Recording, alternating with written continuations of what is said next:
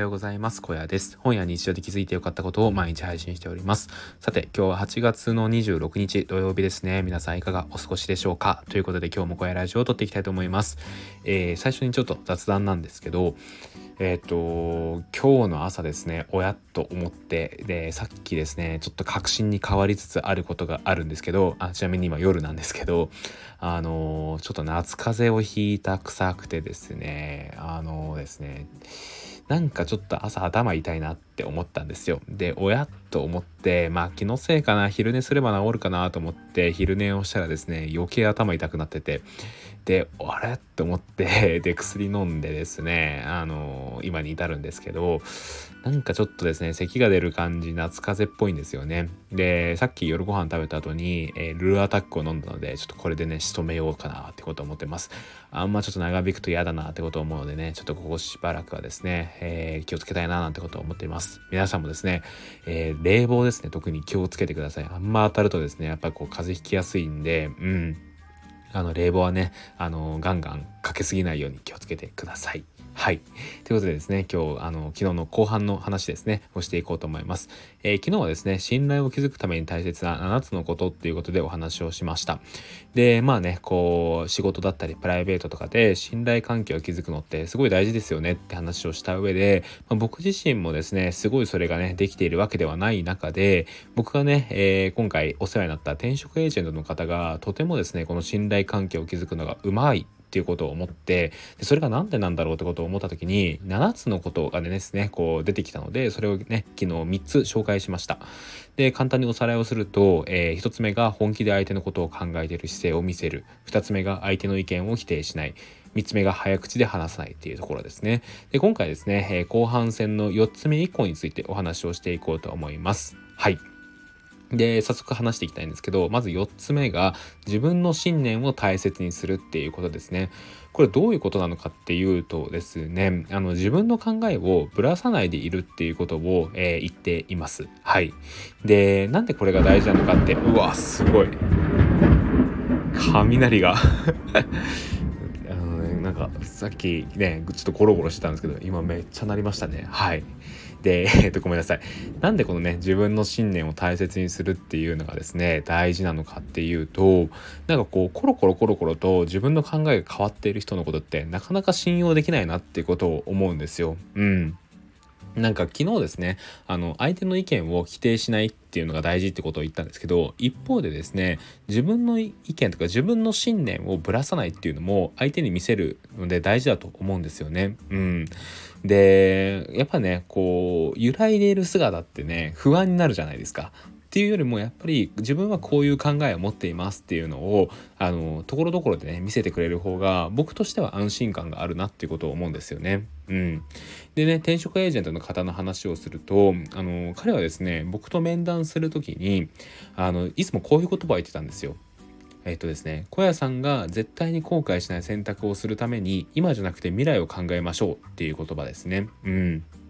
で、この言葉を常に言っていてですね、で、僕がですね、こう転職をする時に給料とかにね、釣られていた時っていうのも、あの、僕のね、意見、確かにそういうのもありますよねっていうね、否定はしないで受け入れてくれた上で、その上でですね、あの、その選択は5年後、10年後の小屋さんのキャリアに良くないかもしれないですねっていうことをね、はっきりと伝えてくれたんですよ。うん。で、その、またですね、こう、僕が内定いくつかもらった会社でどこに行くか迷っていた時も、5年後、10年後を考えると、小屋さんにはここがいいと思います。みたいなことをね、しっかりと言ってくれて、背中を押してくれたんですよね。で、それはやっぱり、あの、その転職エージェントの方の信念として、こう、今じゃなくて未来も考える後悔しないためにそういったことも大事っていうスタンスがあったからだと思うんですよね。でそういったものを、えー、元にですね僕にこういろいろ提案してくれた姿っていうのはやっぱりこうね信頼できるなってことをねすごい思いました。はい。なのでですね、あのー、これね、あの、意見を否定しないってことと、こう、矛盾しないとは思っていて、相手の意見を尊重をする、受け入れる上で、ただ自分はこういうことも思いますっていうことをしっかりと伝えるっていうことは、一方で大事なんじゃないかなっていうことを思っております。はい。え、続いて信頼を築くために大事なこと5つ目なんですけど抽象的な話をしないっていうことですね。うん、抽象的な話っていうのは、えー、例えばこういう言葉ですね。うん、雰囲気に合っていそうだからとかなんとなくいいと思いました。とかねこんな話し方ですね。こういうのは具体性に欠けるのでイコール説得力にも欠けてしまうと思うんですよね。うん。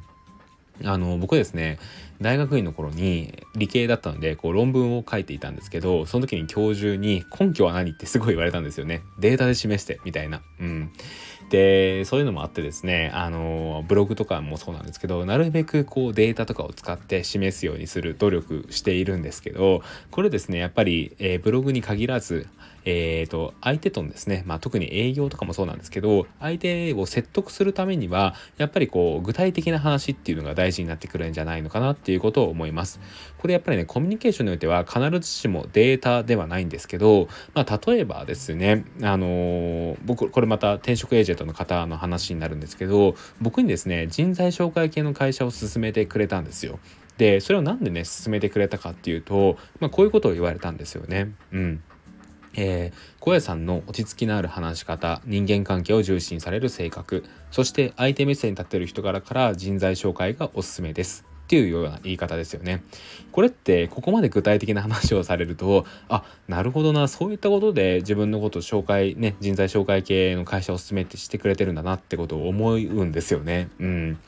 でやっぱりねここまでですね、まあ、データとかじゃなくてもなんか具体的に自分のこういう面を見てこう思いましたみたいなことを言ってくれるとそれってすごい嬉しいですしあの信頼ができるじゃないですか。でこれ別にねあの転職エージェントの方の話に限らずだと思っています。まあ、あの、そうですね。僕はあなたのことが好きなんです。みたいなことを言った時も、まあそこではちょっと違うかもしれないですね。ただ、やっぱりその気持ちも大事だと思うし、なんかこういう面が惹かれましたみたいなことを言うとね、あこういう面に惹かれましたみたいなことを言われたら嬉しいじゃないですか。うん。なんで自分のこと好きなのみたいになった時にですね、あのー、なんとなくですって言われるもよりも、あの、以前こういうところでこういうことをされていて、なんかそういった気配配りができる姿勢にすごいね、惹かれましたみたいなこと言われた方が嬉しいじゃないですか。まあね、そういうことだとも思います。まあちょっと違うかもしれないんですけど、まあ僕はですね、でもこういうなんか、あらゆる場面、まあ恋愛でもそうですし、えー、営業でもそうですし、いろんなコミュニケーションでですね、具体的な話っていうのは織り交ぜるといいんじゃないのかな、信頼を得れることにつながるんじゃないのかなっていうことを思います。はい。で、6つ目ですね。6つ目が、相手を立てられるです。はい。で、これですね、あの、たとえ建前だったとしてもですね、えー、誰々さんのおかげですよとか、誰々さんの実力ですよって言える人は信頼されやすいんじゃないかなと思います。これなんでかっていうと、相手を立てれるっていうのは、相手のね、承認欲求を満たすことにもつながるからだと思います。はい。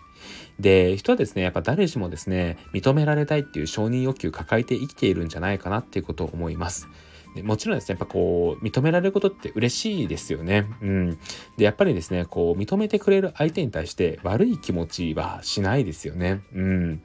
で、やっぱりね、そういうね、えっ、ー、と、いくらね、これ自分のね、功績がでかいなってことを思ったとしても、ね、そこでやっぱり、あのー、今回は、えー、あなたの実力ですよとかあなたのおかげですよってことをね言える人っていうのはやっぱりですね好感度高いですし、え信頼を得ることにつながるんじゃないのかなっていうことを思います。はいこれもね、あの、例のごとく転職エージェントの方はとても素晴らしい方でですね、あのー、今回ね、えー、転職の成功っていうかね、面接でうまくいった時にですね、僕すっごいその人に対して感謝したんですよ。本当にありがとうございますってことを言ったらですね、いやいや、まあでも最後の最後はやっぱ面接は、あの、小屋さんが出ていったわけですし、小屋さんの実力で間違いないですよってことを言ってくれて、それもまた嬉しかったですね。はい。で、7つ目が笑顔で話すですね。まあこれはね、あのー、よく言われることですけど、まあ信頼を得るとかいうところじゃなくて、コミュニケーションの基本とも言われているところですよね。うん。やっぱりこう人と会話する時に不愛想な表情よりも明るい笑顔で話してはれた方が嬉しいじゃないですか。うん。しかもですね、えっ、ー、と初対面の相手でも笑顔で接した方が相手の警戒心を解くことにもなるんじゃないのかなっていうことを思っております。はい。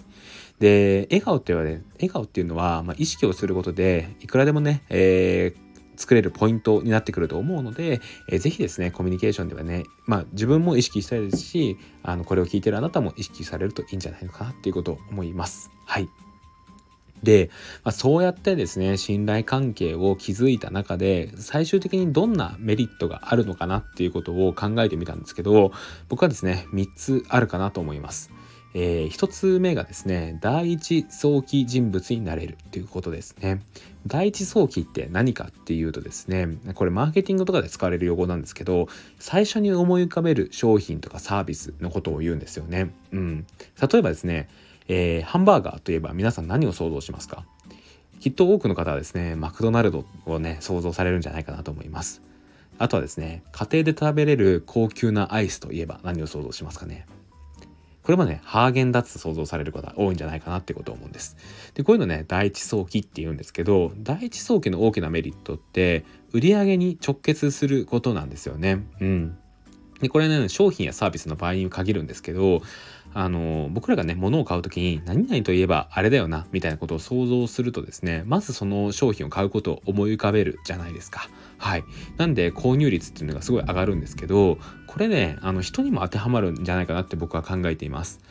えー、でそれがね第一早期人物になるとどうなるかっていうと相談してもらいやすくなったりとか話を聞いてもらいやすくなったりするんじゃないかなってことを思うんですよね。うん、これ営業とか特にそうなんですけど自分がねあ困ったなーって思った時にあの人に相談してみようって思ってその人がですねじゃあこういうことを具体的にすればどうですかって言われたらそれって結構提案受け入れるじゃないですか。うん、でこれが第一早期人物になるメリットかなと思っていて、うん、営業って僕もやっていたんでわかるんですけどそもそもですね耳を傾けてくれなかったりとかあのすることがほとんどなんですよね。でそんな中でですねやっぱりこう自分の話を聞いてもらいやすくなる立場第一早期人物になれるっていうのはやっぱねすごい大きいことだなってことを思うしそれをするためにはやっぱ信頼っていうのが大事かなってことを思います。はい。で、2つ目がですね、自分の提案が通りやすくなるっていうことですね。うん。これは第一早期人物の話と重なる部分があるんですけど、信頼関係があれば、相手もですね、自分の意見に耳を傾けてくれるようになりますよね。うん。で、その上で、あの、誰々さんが言うならその通りかもしれないくらいまでもう考えてくれるようになって、まあ、提案が取りやすくなるんじゃないのかなっていうことも思います。まあ、これもですね、まあ、仕事面の側面が強いんですけど、大事な、ね、メリットかなということを思います。で、3つ目がですね、深い人間関係になれるっていうところですね。まあ、これはですね、まあ、仕事だけじゃなくて恋愛とかプライベートの部分でも役立つんじゃないかなということを思っています。で、まあ、深い人間関係ってね、結構抽象的な言葉なんですけど、僕はですね、何でも話せるような間柄ということを深い人間関係だと思っております。で、深い人間関係になるとですね、やっぱりこう、必ず信頼関係っていうのがあると思っていて、この人ならこうね、どんな話もしてもいいなとかね込み入った話をしてもいいなって思う時にやっぱり初対面の人にはそれ思わないじゃないですか。でやっぱりねある程度この人は信頼できるなって思った人にはこう自分のね、えー、気持ちの部分とかねこうね心の奥の部分まで話すかなっていうことを思っているので、うん、そういうことを思うとやっぱりねあのー信頼関係っていうのはね、えー、深い人間関係になるためには大事なんじゃないのかなっていうことを思っております。はい。ということでですね、えー、前編後編で信頼関係の部分でお話をしてみましたけど、皆さんはいかがでしょうか？やっぱりね、信頼関係ってこう、一朝一夕でどうにかなるもんじゃなくて、あのー、日々日々積み重ねでね、やっていくもんじゃないのかなっていうことを思っております。うん。で、思い返してみると、やっぱりこうね、えー、日々日々こう話す中でですね、その人との関係っていうのは積み上がっていくものなんじゃないのかなっていうことをね、やっぱ僕自身も思いますね。で、でもね、やっぱね、信頼って失うのも一瞬なんですよね。うん。やっぱね、ちょっとの裏切りとかでね、積み上げたものがバーって崩れていくので、うん。やっぱ慢心せずにですね、この人なら大丈夫だろうって思ったとしても、やっぱりね、えー、っと、話す時とか、えー、関わる時っていうのは、あの、ね、親しき中にも礼儀ありっていう言葉もある通りですね、気をつけていきたいななんてことを思っております。はい、えー、そんな感じでですね、今日は信頼関係の部分についてお話をしてみました。この放送が何かしらの気づきとか、えー、発見になったら嬉しいなということを思っております。はい、ということでですね、えー、と、最後になりますが、皆さん夏風邪には気をつけてください。ということで今日の声ラジオここで終わりたいと思います。よろしければ、えー、レターコメントお待ちしております。ということで、また次の放送でお会いしましょう。バイバイ。